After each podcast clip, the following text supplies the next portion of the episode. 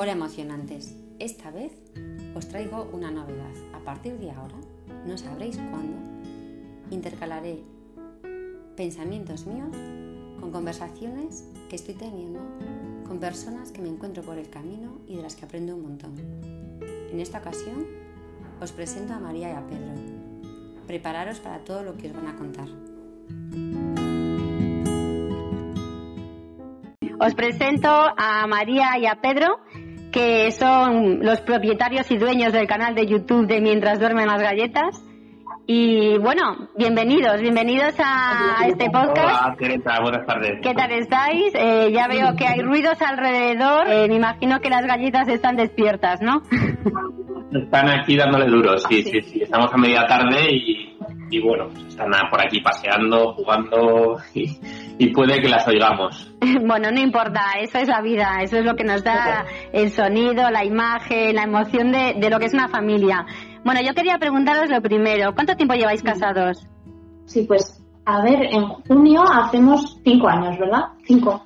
Sí, bueno, cuatro años y Sí. cuatro años y Cuatro pico, años con lo cual Desde que empezamos a salir, nosotros tuvimos un noviazgo largo. Entonces, sí que es verdad que nos gusta hacer referencia a, a eso porque gran parte de nuestra relación, claro, viene determinada también por ese tiempo que hemos estado hablando y, y nosotros también estuvimos de noviazgo otros cinco años.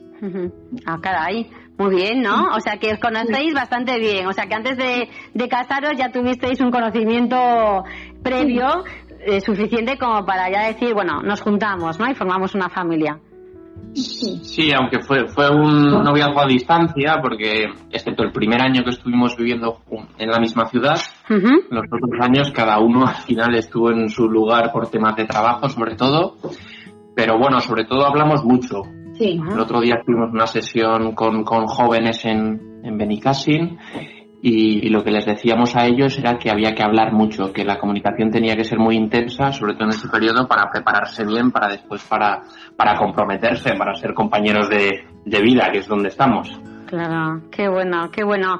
Oye, ¿y por qué este lanzamiento de hacer un canal de YouTube, de moveros también por Instagram? ¿Qué, qué, ¿Por qué lo hicisteis? ¿Qué es lo que os ha motivado?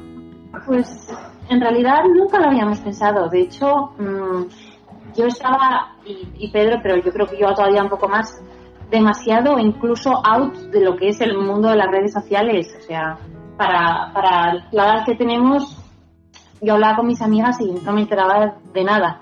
Pero es verdad que estamos en la cuarentena Pedro y y de repente a los dos nos surgió la idea de compartir ideas que, que habíamos escuchado en conferencias, en charlas o amigos o, o sí, o en diferentes, en los ámbitos en los que nos movemos y que nos habían ayudado en la vida cotidiana y que nos hacían la vida más fácil, que al final es de lo que va esto, ¿no?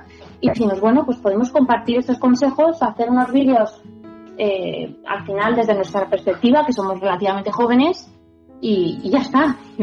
Sí, compramos una- cogimos la cámara del móvil que, que, que grababa muy bien, un trípode para grabar y un par de focos. Y, y así empezamos y nos empezamos a grabar y dijimos, "Venga, vamos a ver cómo funcionamos. Y bueno, poco a poco veíamos que, que había cosas que podían ir saliendo Sí, y lanzamos el primer vídeo. Bueno, pues la gente en general pues, pues le gustó y también sobre todo pues hay gente que, que nos ha dicho que le ha ayudado, con lo cual sí. Bueno, y a nosotros en primer lugar, nosotros también nos dábamos cuenta de que como hobby nos unía bastante porque era aprovechar que las niñas estaban dormidas, pues en lugar para relajarte como hacíamos antes, que aprovechas que ellas duermen para dormir tú también, y decíamos, bueno, pues ahora nos tomamos un café y, y nos ponemos a pensar sobre un tema o de algo que hayamos escuchado o que creamos que es interesante o, y nos poníamos los dos a lo mejor a investigar, a leer artículos, a leer sobre, sobre el tema y a decir, ah, pues qué, qué, qué bonita esta idea, qué bonita esta idea.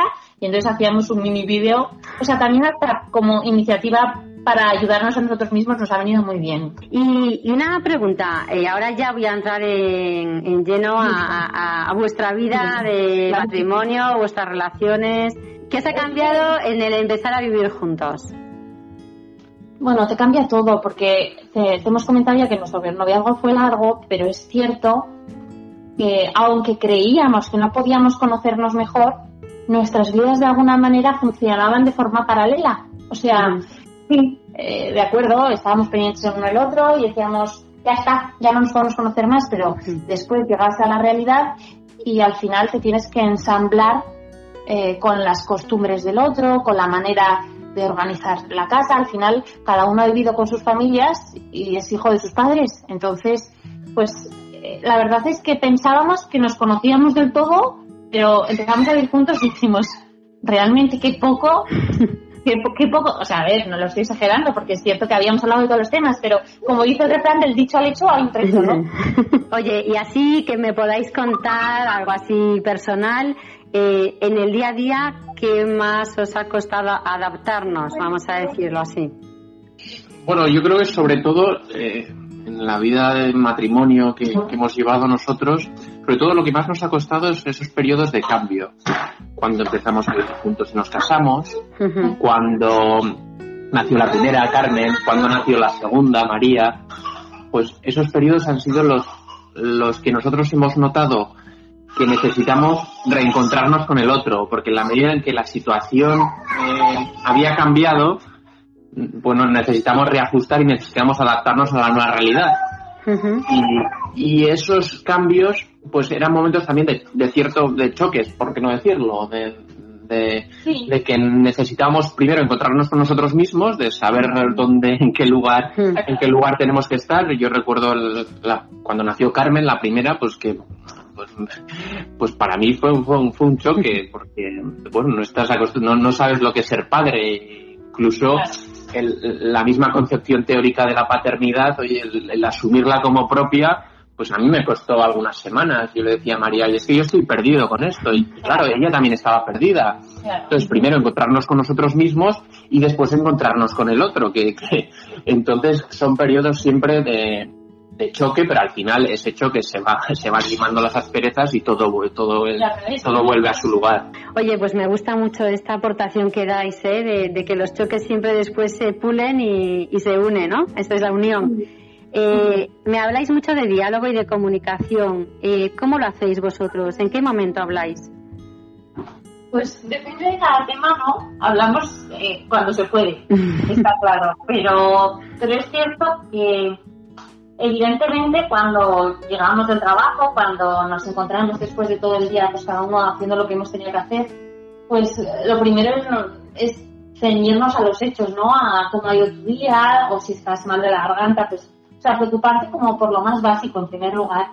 Y, y lógicamente ahí vas viendo si tienes un tema importante que hablar, pues miras a la otra persona a ver cómo viene tu trabajo, a ver si es momento oportuno y, y ves si el tema requiere cierta delicadeza o no.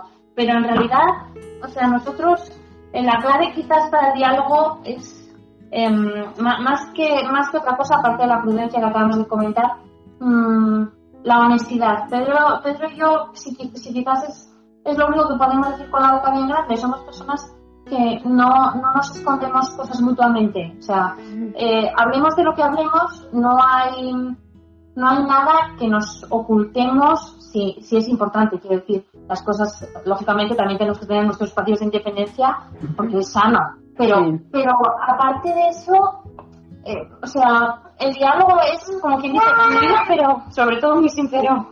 Sí, tiene que ser sincero porque el matrimonio pues al final es el ámbito de lo compartido y las cosas que compartimos pues tienen que estar en común. También, como ha dicho María, tiene que ser oportuno la comunicación que tengamos. Uno no puede cuando llega a casa, si llega muy cansado, pues no podemos sacar un tema que sea un poquito más tedioso, un poquito más complicado de tratar, sino que, oye, pues serán cosas más triviales, más del día a día. Y si hay alguna cosa, pues que es un poco más, más importante, pues ya esos momentos más tranquilos, hay que saber sacar los temas en el momento oportuno, porque entonces la persona se lo tomará de otra manera, ¿no? Y, ver. Y, yo creo que esto al final es lo que nos ayuda sobre todo a, a, pues a comunicarnos, a hablar y a, conectar mejor entre nosotros. Porque la comunicación va de, conectar mejor y, también de conocernos mejor día a día, porque cada día, al final, cada uno va evolucionando y, cada uno nos conocemos en la medida en que, vamos hablando todos los días, poquito a poco. Oye, otro tema que salto, las emociones, eh, porque hay que contar con que cada uno, pues en el día a día, pues estamos de un modo o de otro según nos encontremos, ¿no? Eh, María, cuando llega a casa, Pedro, ¿cómo es su entrada? ¿Tú cómo lo llevas? Cuando, ¿cómo, cómo, ¿Cómo es tu reacción? Hay que tener en cuenta que cada uno tenemos un temperamento, ¿no? Y entonces eh, yo soy más colérica, soy más extrovertida así de y, expreso mucho lo que siento.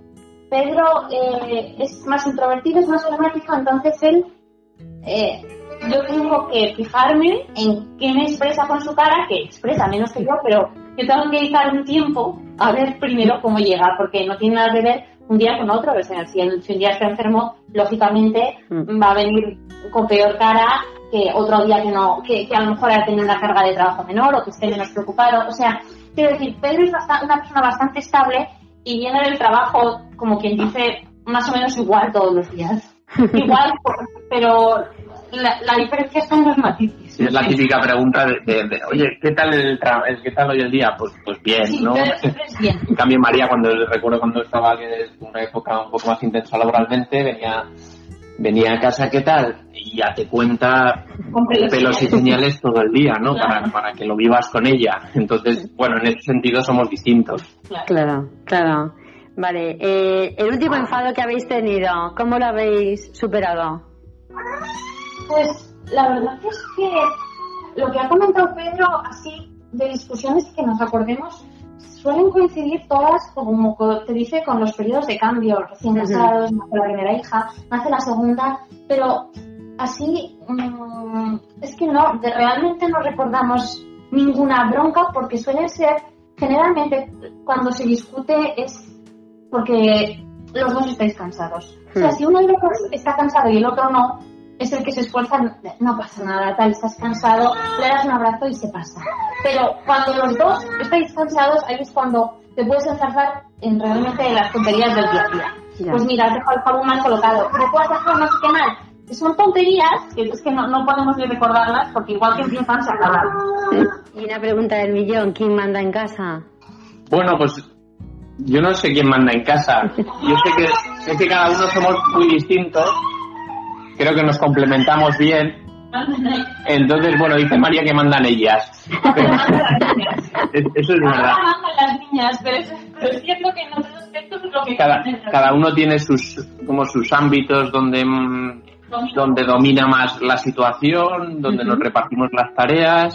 Es verdad que igual a, corto plazo María como tiene ese ímpetu es, es más sí, más de hacer, más acción, eso es más colérica en definitiva pues puede resultar que, que, María lleve la voz, cantante. la voz cantante en ese momento, pero es verdad que yo igual soy más de más diésel, más de a largo plazo y bueno, igual en temas de planificación, pues también entiendo que, que mi voz se escuchará, ¿no? Sí, es importante. Yo me fío de Pedro porque es muy ecuánime, es la verdad que tengo muchos jefes, es muy ordenado y, y como también no se deja activar tanto por la emoción, pues cuando hay un tema más delicado, más eh, que, que, tiene que ver más, como decías antes, con los sentimientos, con el estado de ánimo, yo me fío más de Pedro, porque sé que él es más estable que yo y que probablemente va a decidir mejor, como después siempre se, se demuestra.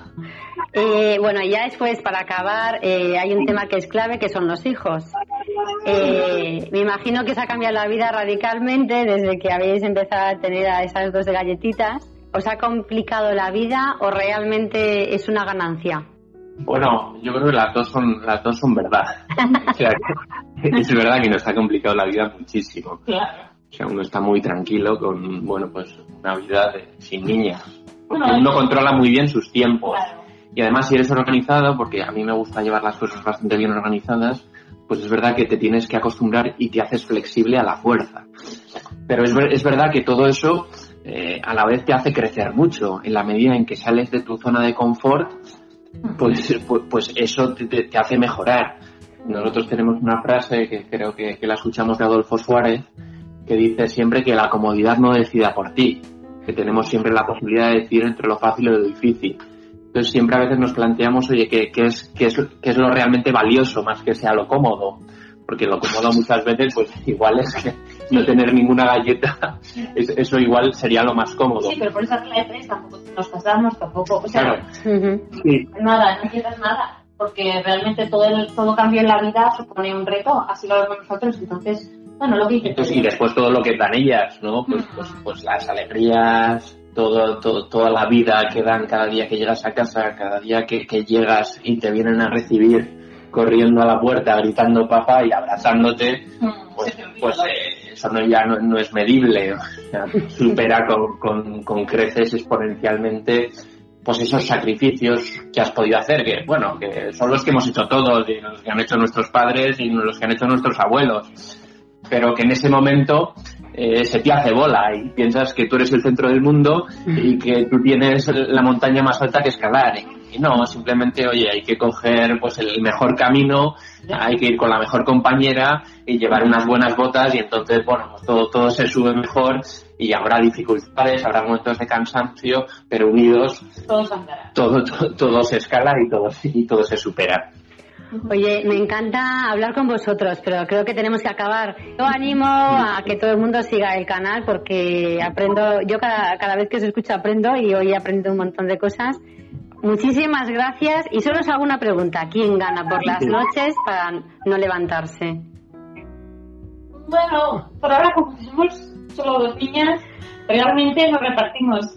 La pequeñita ahora es mía, la mayor es de Pedro, entonces... Eh, sí, todo cuesta, ¿eh? Todo cuesta, Teresa. Es verdad que, que, María, por ejemplo, no tiene más a mano porque, eh, bueno, la pequeña todavía está en época de... Es chiquitina, claro. duerme todavía en nuestro cuarto con nosotros, a veces me hago en la cama. Entonces todavía es, es, otro, es otra historia. Pero, pero con Carmen, Pedro se levanta muchas veces. O sea, realmente en ese sentido funcionamos un poco por sentido común. Otra cosa sería que él esté enfermo o que yo esté enferma. Eh, o que yo tenga un día muy fuerte al día siguiente y entonces Pedro carga. O sea, en ese sentido nos gusta ser muy flexibles y sobre todo pensar en, en, los dos mutuamente. Como dicen, cuando los dos nos preocupamos por el otro, de alguna manera eso te hace olvidarte de ti mismo. Sí, tenemos que ser generosos, yo creo.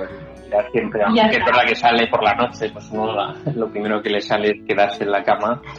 Pero, hay que vencer también lo que hemos dicho antes, que esos pequeños que son pequeños, no sacrificios, pues y merece la pena. Y si a uno le cuesta más levantarse, pues el otro le empuja y ya está. Exacto, exacto.